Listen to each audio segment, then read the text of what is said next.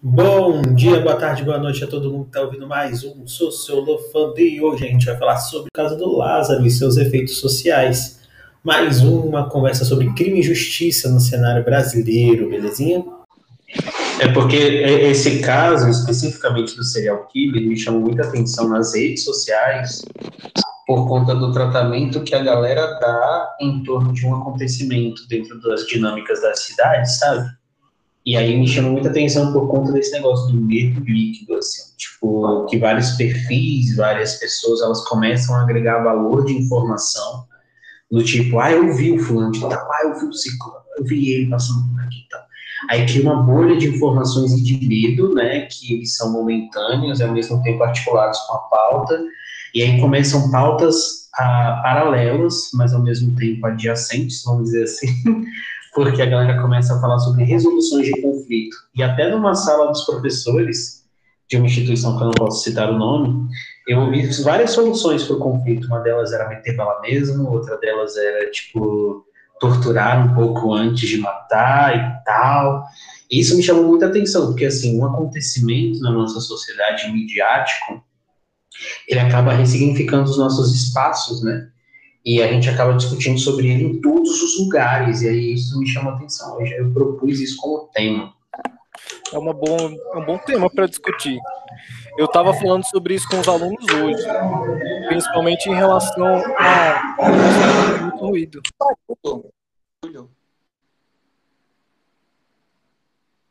Passou.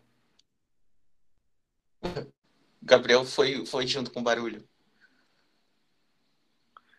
Eu tava. Tá tudo bem, gente? Oi, pode falar, Igor. Então tá. É porque eu tava falando sobre isso com os alunos hoje. Essa ressignificação que o Gabriel tá falando fala muito sobre a concepção de justiça que existe. E uma descrença em relação às instituições responsáveis pela punição dos indivíduos e pela reestruturação do sentimento social prévio, antes do crime acontecer. Então, isso fala muito sobre a sociedade de risco, não só sobre a sociedade líquida, dos medos líquidos, como o Gabriel fala, desse sentido de que o medo ele é seletivo no sentido do momento onde existe uma notícia que está sendo muito divulgada no momento.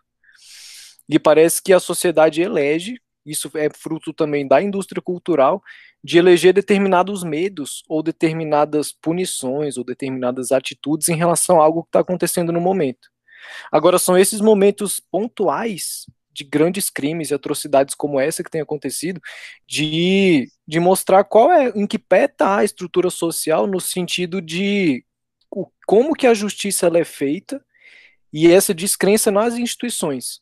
A gente vê contradições em vários lados, no sentido de que existe uma defesa das instituições mais tradicionais, no sentido da, da instituição policial, da instituição pune os seres humanos com a prisão, por exemplo. E existe uma não uma descrença nessas instituições no sentido de individualizar e privatizar a punição, de individualizar a justiça. No sentido de que, uai, se as instituições não funcionam, então quer dizer que nós somos responsáveis pela justiça. E aí surgem esses discursos de fazer o indivíduo sofrer na pele aquilo que ele fez e fazer com que essa punição ela seja efetivamente colocada em jogo. E aí a gente tem crimes e crimes também. A gente não, dá, não pode generalizar, porque existem crimes que são que são que prenderam pessoas, enfim, pessoas foram presas por crimes específicos, que não necessariamente são desvios extremos assim da, da questão ética e moral da existência humana, mas questões de violência, por exemplo, de questão de, de desigualdade geram uma violência. Então, por exemplo, uma mãe que rouba o biscoito porque o filho está passando fome, tem um grau de violência em relação à estrutura social menor do que, enfim, o assassinato de várias pessoas em série. Agora, não significa que as punições devam ser as mesmas em todos os casos. Mas tudo isso revela para a gente que existe uma descrença nas instituições, ao mesmo tempo que a sociedade, enfim, ela consegue elogiar essas instituições no sentido de, de trazer elas à tona como uma espécie de manter a, a tradição da sociedade, assim, uma estrutura mais tradicional. Então esse, esse, medo líquido ele tem a ver só não só com a indústria cultural que divulga muito essas informações, mas também em relação à, à sociedade de risco. O que, que pode acontecer se esse indivíduo ficar solto? O que, que pode acontecer se as pessoas são presas e elas aprendem a fazer mais crimes dentro da prisão? Então, todo o movimento de privatização da justiça, como por exemplo com o porte de armas, aberto mais para as pessoas civis e tal, mostra esse processo de uma descrença nas instituições uma descrença na sociedade como um todo, trazendo para o indivíduo essa necessidade de fazer a justiça com as próprias mãos. Agora, até que ponto existe uma vingança envolvida nessa justiça? Que aí a gente se afasta muito do princípio da justiça enquanto tratamento de igualdade e tudo mais, e a gente se volta para um esquema mais punitivo, mais sentimental e mais é, movido pelas paixões, certo? Que essas notícias e a reprodução dela, os ecos dentro das redes sociais acabam fazendo com que isso se torne uma coisa muito importante naquele momento. Quando na verdade a coisa deveria ser tratada de uma maneira mais estrutural, assim, né? Uma maneira mais mais contínua em relação à, à raiz do problema e não só aquilo que está acontecendo no momento. Né? O que, que vocês acham, gente? Então, Igor, é importante isso que você falou, e, e a sociedade, de modo geral, dependendo do, do tipo de, de crime cometido, é, tem essa ânsia, esse desejo de fazer justiça, fazer justiça com as próprias mãos, até por um aspecto que vocês já colocaram aí, de que a não crença nas instâncias do poder, na, da justiça do próprio Estado. E aí, é, especialmente dependendo aí da classe social da qual ah, o indivíduo que comete tal ato pertença, que você fala, ah, isso não vai dar nada, porque fulano é rico, fulano é poderoso e tal, aquela questão toda. É, nesse caso especificamente aqui, que está aterrorizando aqui a região, é, eu também já ouvi é, assim, muitas muitas vontades, né? muitas manifestações favoráveis à, à morte do moço, que ele tem que ser, a polícia não tem que negociar nada, a polícia está tentando negociar e ele continua cometendo aí o, o, supostamente cometendo os crimes, né? Porque não pode acusá-lo sem saber efetivamente quem é a pessoa, se a pessoa é, assumir e tal. Então, na verdade, é, isso no, no, no, imaginário popular causa muita revolta, muita indignação, ao ponto de, de as pessoas desejarem ir lá e abater e, e, e, resolver tudo isso com suas próprias mãos. Nós vemos isso em casos de linchamentos, né? Quando. Eu lembro de um caso que aconteceu aqui assim, há um tempo atrás, de, de, um, de um senhor que tá, era acusado de, de molestar os filhos, os enteados, algo assim. E ele foi arrastado de dentro de uma casa para a rua e foi e apanhou até a morte, né? Por quê? Porque é, é muito hediondo tudo isso, é muito muito cruel, é muito é muita maldade e, e as pessoas até por, por tudo que acontece elas acabam perdendo a fé na, na, na, na justiça na justiça dos poderes, né? Então acaba tendo aí essa essa ânsia, essa vontade de fazer, essa vontade de fazer justiça com as próprias mãos, né? Mas, enfim, mas e, o que, que, vocês pensam sobre isso? Em um caso como esse, é, é morte, é, é, prisão, é socialização? Como, como vocês veem? É, então, é aquilo que eu falei, assim, tipo, eu concordo com o que vocês estão falando nessa análise aí, mas eu acho que todas as apreensões, todas as compreensões, análises, elas são muito apressadas, assim. Porque, tipo assim, o, o cumprimento da lei manda reter ele, né? E a partir disso tem um julgamento justo. E é isso que a gente tem que fazer.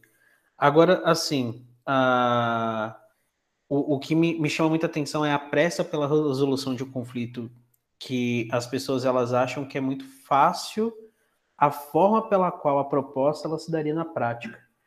Então, isso me chama muita atenção, assim. Aí vem tudo que vocês falaram sobre a fragilidade das instituições, a descrença e tal. Isso aí tudo vocês, eu acho que vocês fizeram essa análise muito corretamente. Mas eu, eu tenho muito medo dessa pressa que a gente tem de tanto de, de, de informar com coisas erradas, quanto também de fazer uh, análises que elas não são estruturadas em tipo de conhecimento. Porque, assim, eu não sei como que esse cara é. Aí já chegaram histórias, várias histórias diferentes, né, que eu fui acompanhando, tô acompanhando mais ou menos. E aí já chegou a história que está vinculado a um parâmetro de análise religiosa espiritual e que está sendo envolvida com coisas do mal e tudo mais. Aí já chegou outra forma de história que ele já fugiu de prisão. Aí depois já chegaram outras formas de história que na verdade ele não fugiu, ele deixou de voltar no saidão, mas ao mesmo tempo Outros profissionais da área de saúde, psicólogos, psiquiatras, falaram que ele não deveria sair porque ele apresentava certos traços de, de, de relações psico, é, é, psicológicas tensas e tal. Mas, de qualquer forma, é isso que eu falo, assim, tipo, o, a ideia dessa divulgação em torno de um medo que se ele se estrutura e ele acaba virando uma pauta social de discurso e aí ele fundamenta os nossos grupos sociais em busca daquilo que eles têm. Eu já vi até no Twitter viralizando assim: ah, tá vendo? Se vocês tivessem armas para se proteger, vocês não estariam com medo. E na verdade, não. Provavelmente a população estaria com medo da mesma forma.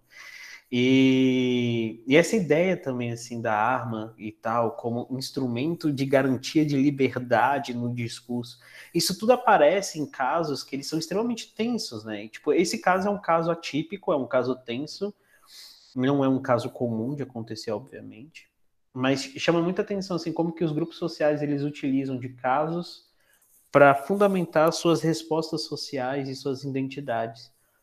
É mais nisso assim que eu fico surpreso, sabe? Porque não existe uma solução uh, pronta para casos desse tipo.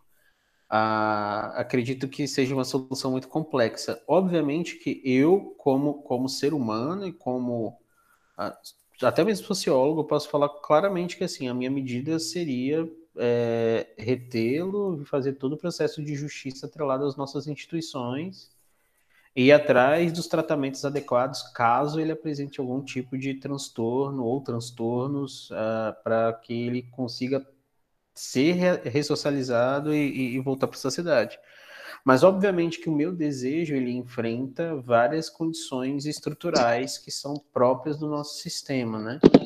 E assim, tipo, quando eu ouço um colega falando sobre torturar alguém antes de matar, porque veja, o colega ele não falou sobre torturar alguém uh, e depois prender, alguma coisa assim, outro tratamento justo, ele falou torturar alguém para depois matar.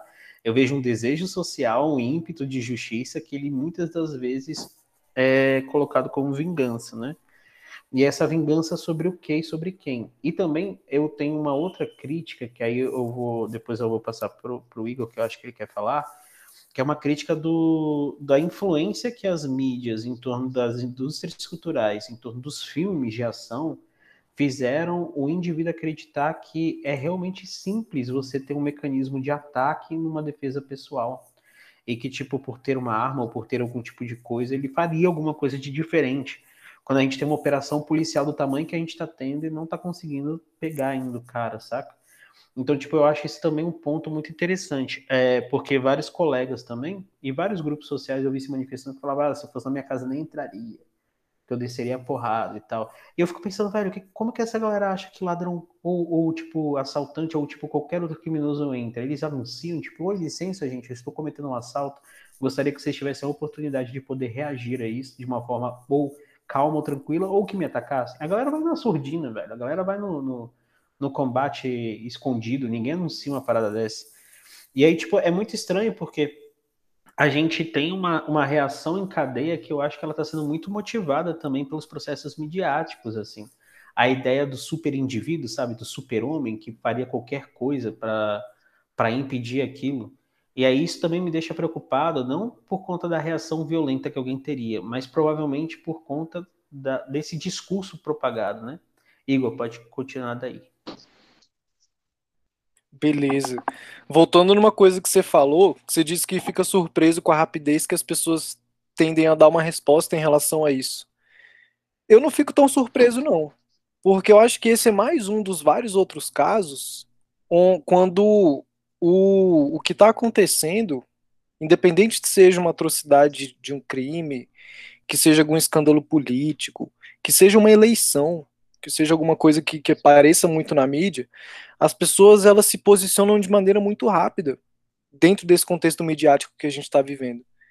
Então é mais um efeito da mídia, isso tá é muito muito bem colocado assim, dessa mediatização da violência e da coisa do, do jornal ensanguentado assim, que é uma coisa que vem sendo construída no Brasil há muito tempo em relação a criar esse estado de pânico, esse estado de emergência constante, esse estado de medo ao mesmo tempo que essa supervalorização do indivíduo coloca ele como uma espécie de herói, como uma espécie de um salvador da pátria e um salvador da sociedade. Então, se existe uma descrença nas instituições, que seria uma solução mais plausível dentro do contexto que a gente vive em sociedade, as pessoas preferem se posicionar no sentido de elogiarem a sua individualidade, mostrarem o tanto que elas podem ser heróicas em relação a extirpar da sociedade um mal possível que possa gerar mal para outras pessoas. Então esse heroísmo, ele é uma construção do individualismo. E esse individualismo, ele não perde tempo em relação à quantidade de informações que a mídia transmite. E lembrando, a mídia não é só uma via de uma mão única, né, das informações que nos chegam. Os indivíduos podem emitir as suas informações. E é justamente nessa possibilidade de emitir a informação que os indivíduos tendem a se posicionar muito rápido e geralmente de maneira extrema. Seja de uma solução no sentido assim, não, então é preciso torturar e depois matar. Então é preciso fazer ele sentir na pele, é preciso arrancar o couro dele.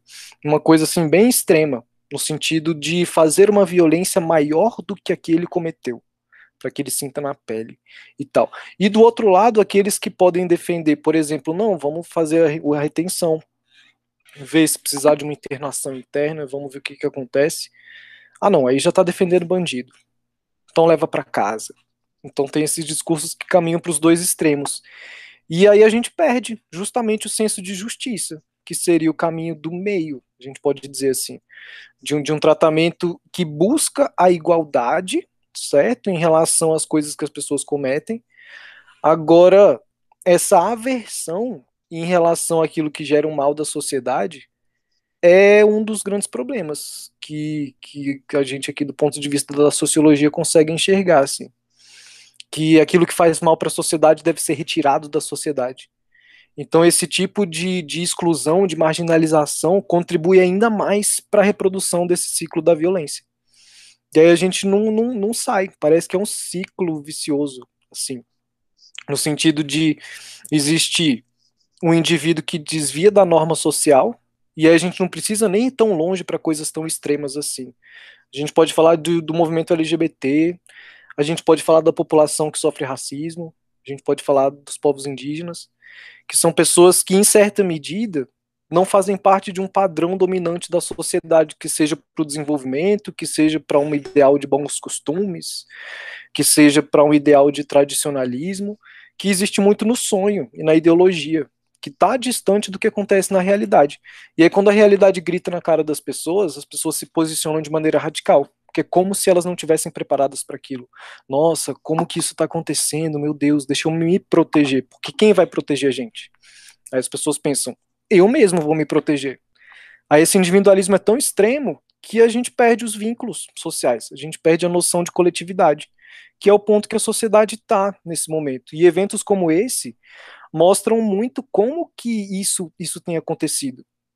Que é aquela coisa, nos momentos de tensão e de pressão, é que eh, muitas vezes as pessoas se mostram como que elas reagem dentro dessa situação. E não é diferente na sociedade como um todo a reação coletiva, algo que acontece, fala muito sobre qual é o princípio que está sendo utilizado em casos de, de tensão, em casos de risco. Então, passando por esse aspecto aí de dessa rapidez à resposta, tem muito a ver com essa sociedade midiática, que ao mesmo tempo que existe muita informação, existe pouca compreensão e pouca análise dos fatos. Então é aquela coisa, está acontecendo o assunto agora, então a gente precisa se posicionar agora. Pô, mas eu não conheço muitos fatos. Não importa, a gente tem que se posicionar. Entende? Aí existe essa espécie de descolamento da realidade mesmo. Porque a realidade ela é tão dura que parece que as pessoas, qualquer coisa que tem ali na realidade que não seja boa, que não seja interessante, construtiva, a pessoa rejeita.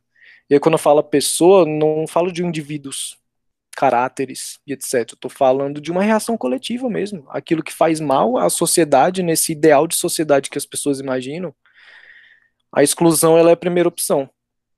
E aí o pior fica quando existe um caso de ameaça à vida das pessoas, que é um risco que as pessoas correm. Então, quando você tem um serial killer solto, as pessoas elas sentem medo. E aí quando isso é reproduzido, ecoado nas mídias sociais, as pessoas elas vão falar muito sobre isso. Mas às vezes sem análise. Às vezes é uma análise em cima de uma outra análise que foi feita sem, sem análise. sabe? Então são, são análises vazias em cima de mais análises vazias ou precipitadas, ou que começam a envolver determinadas outras coisas que podem talvez nem estar relacionado. Eu vi essas notícias aí falando não que ele tem impacto com, com entidades sobrenaturais da escuridão e etc. E aí, cara, a gente vai ter certeza? Que aí a gente entra naquela teologia do, do inimigo, né? Que algo deve ser combatido a qualquer custo. E se o negócio é espiritual ainda, pronto. o combate ele tem que ser imediato, assim, da maneira mais dura possível. Então é um reflexo de uma sociedade altamente mediatizada, de uma sociedade altamente desinformada e também extremamente vingativa, porque não acredita nos aspectos das instituições, que elas estão tão desgastadas, principalmente nos últimos anos aí, que, que existe uma descrença justamente nesses mecanismos de regulação social. E aí a justiça ela fica sendo individual. Aí ela não tem limite. Isso me faz lembrar do estado de guerra lá do Hobbes, sabe? De que é olho por olho, dente por dente. Se não existem, se, as, se existem leis e elas não são aplicadas, então deixa eu fazer minha lei. E você não quer fazer parte da minha lei também? Então não tá afim, então vai para lá, sabe? Então tem essa essa divisão assim. Então a gente tem vários nichos de várias leis, leis assim, entre aspas, de grupos que, enfim, criam seus próprios mecanismos de extermínio, de vingança, de proteção, enfim. Mais ou menos por esse caminho que, que eu estou imaginando, assim. Certo, certo. Bom, Igor, é, é bem interessante isso, porque dentro de todo esse processo aí de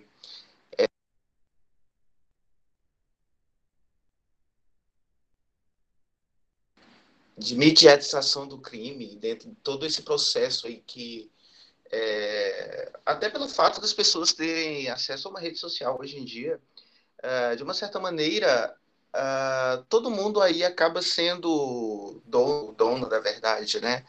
E é como exatamente como você falou, é uma verdade, é uma análise rasa, uma análise vazia, uma análise é, sem fundamento, algo fantástico, algo absurdo, e efetivamente, é, é, é, essa questão, ninguém sabia nem a cara do moço, né?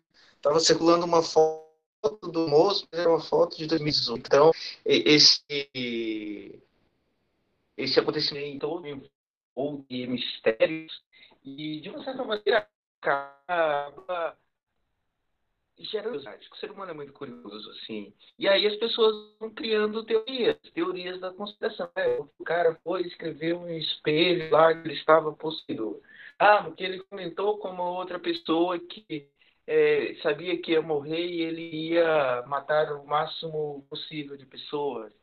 E aí realmente vira um, um, um novelo um bolo né, de neve, que uma cama, camadas e mais camadas, que você fica realmente preso dentro desse contexto, você não sabe como como definir, você não sabe como pensar, porque são várias informações, e são é, informações contraditórias, mas isso é fruto dessa sociedade que nós vivemos. As, as informações, elas nos chegam hoje em dia truncadas, né? No, no passado, temos que é, buscar uma informação confiável, normalmente esperar a notícia ser dita, ser pronunciada em um, um veículo de confiança. E, e hoje em dia todo, toda, todas as redes sociais são fontes de informação, são jornais, e todas as pessoas se comportam como jornalistas, né? Mas sem exatamente aquele, aquele, aquela característica do jornalista de ir atrás da notícia, de pesquisar a notícia, né? De ir atrás da reportagem, aquilo tudo. Então, na verdade, está todo mundo com o celular apontado para alguma coisa hoje em dia. E os crimes acabam é,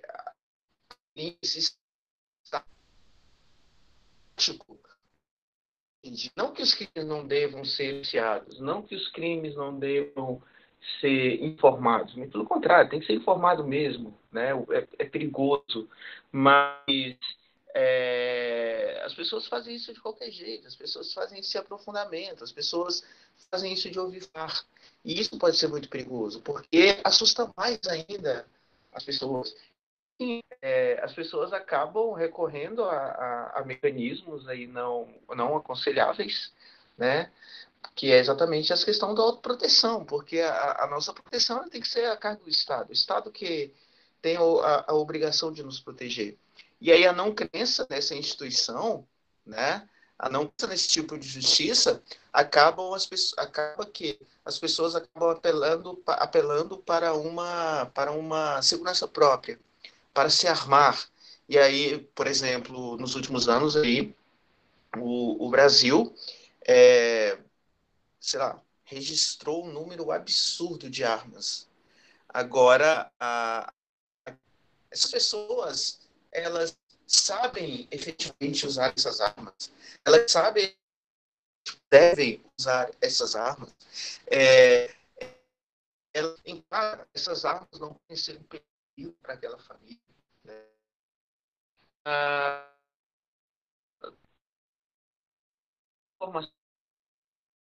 é muito confuso, é, é confuso, tá, acabamos por ficar meio que diz dentro desse contexto.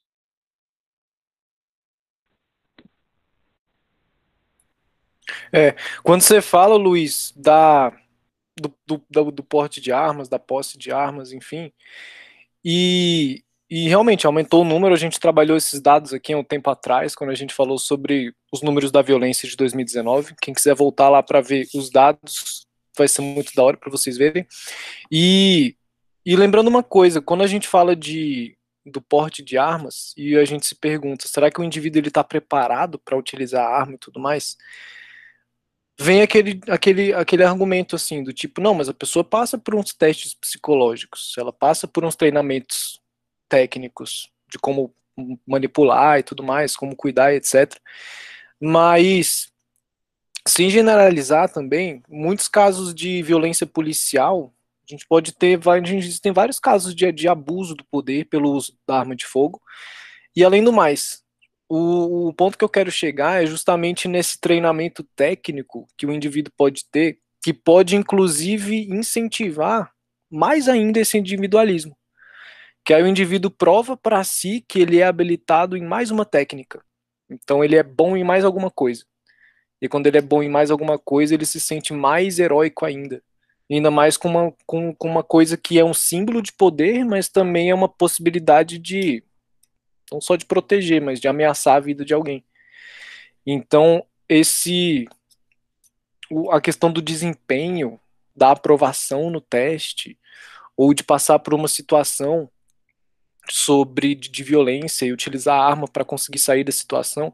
A gente teve um exemplo desse há uns anos atrás, na entrada de uma escola, onde um assaltante foi assaltar as pessoas na frente da escola e uma moça armada, ela se defendeu e deu tiro no cara.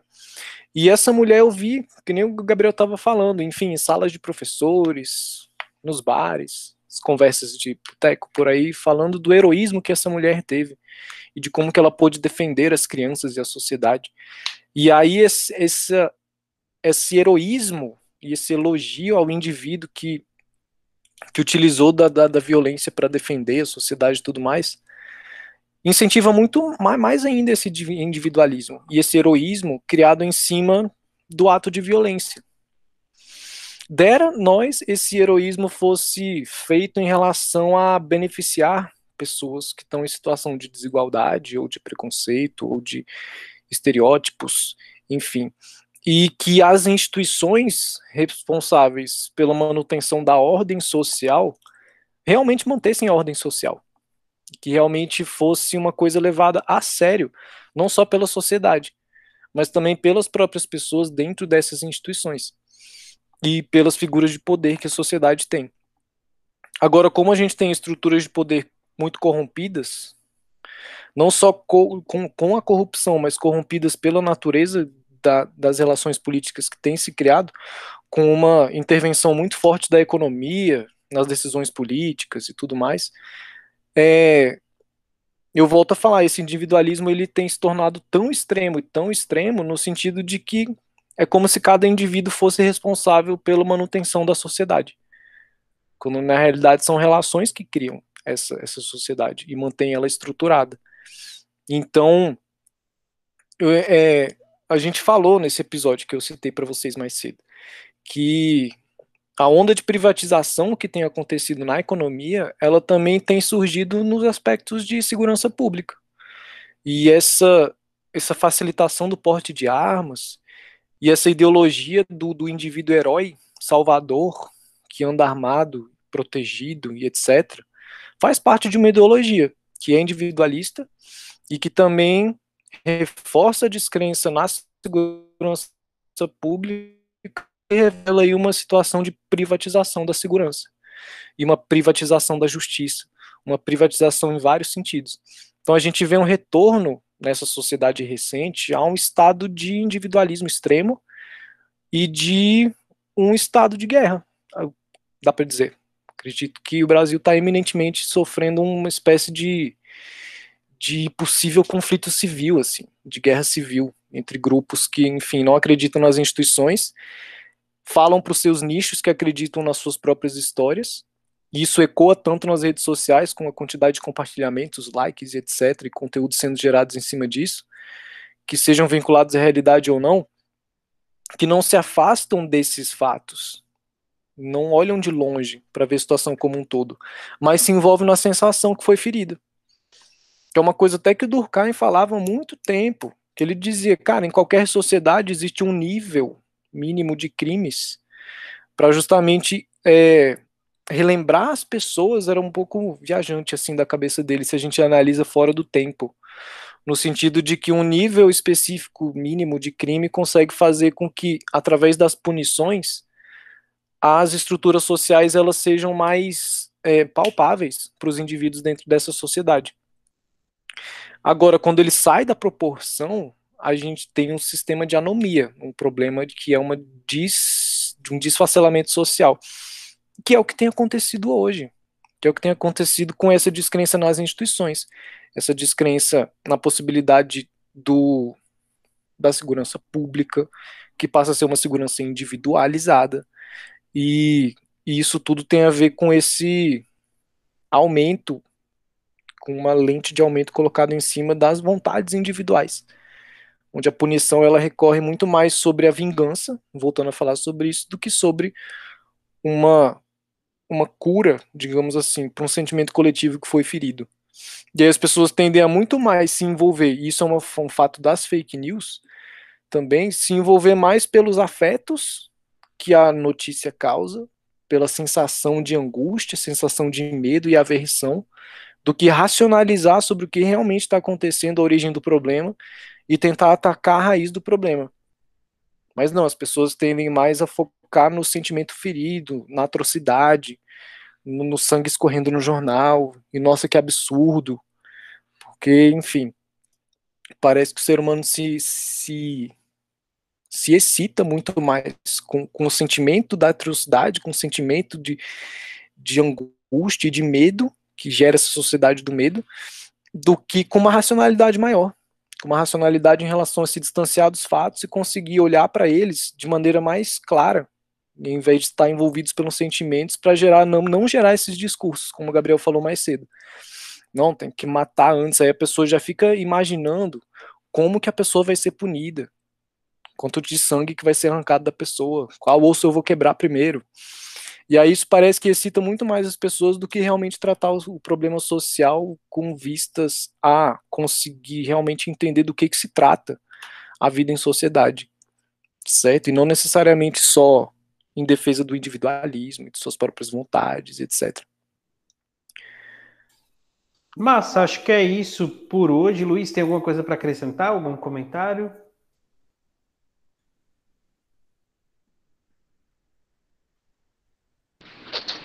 Tudo certo. Perfeito. Então vamos dizer tchau. Tchau, galerinha. A gente volta em breve. Beijocas para vocês. Vamos dizer tchau, tchau, tchau, tchau, tchau, tchau. Tchau, galera. Tchau, tchau, tchau, tchau. Até mais.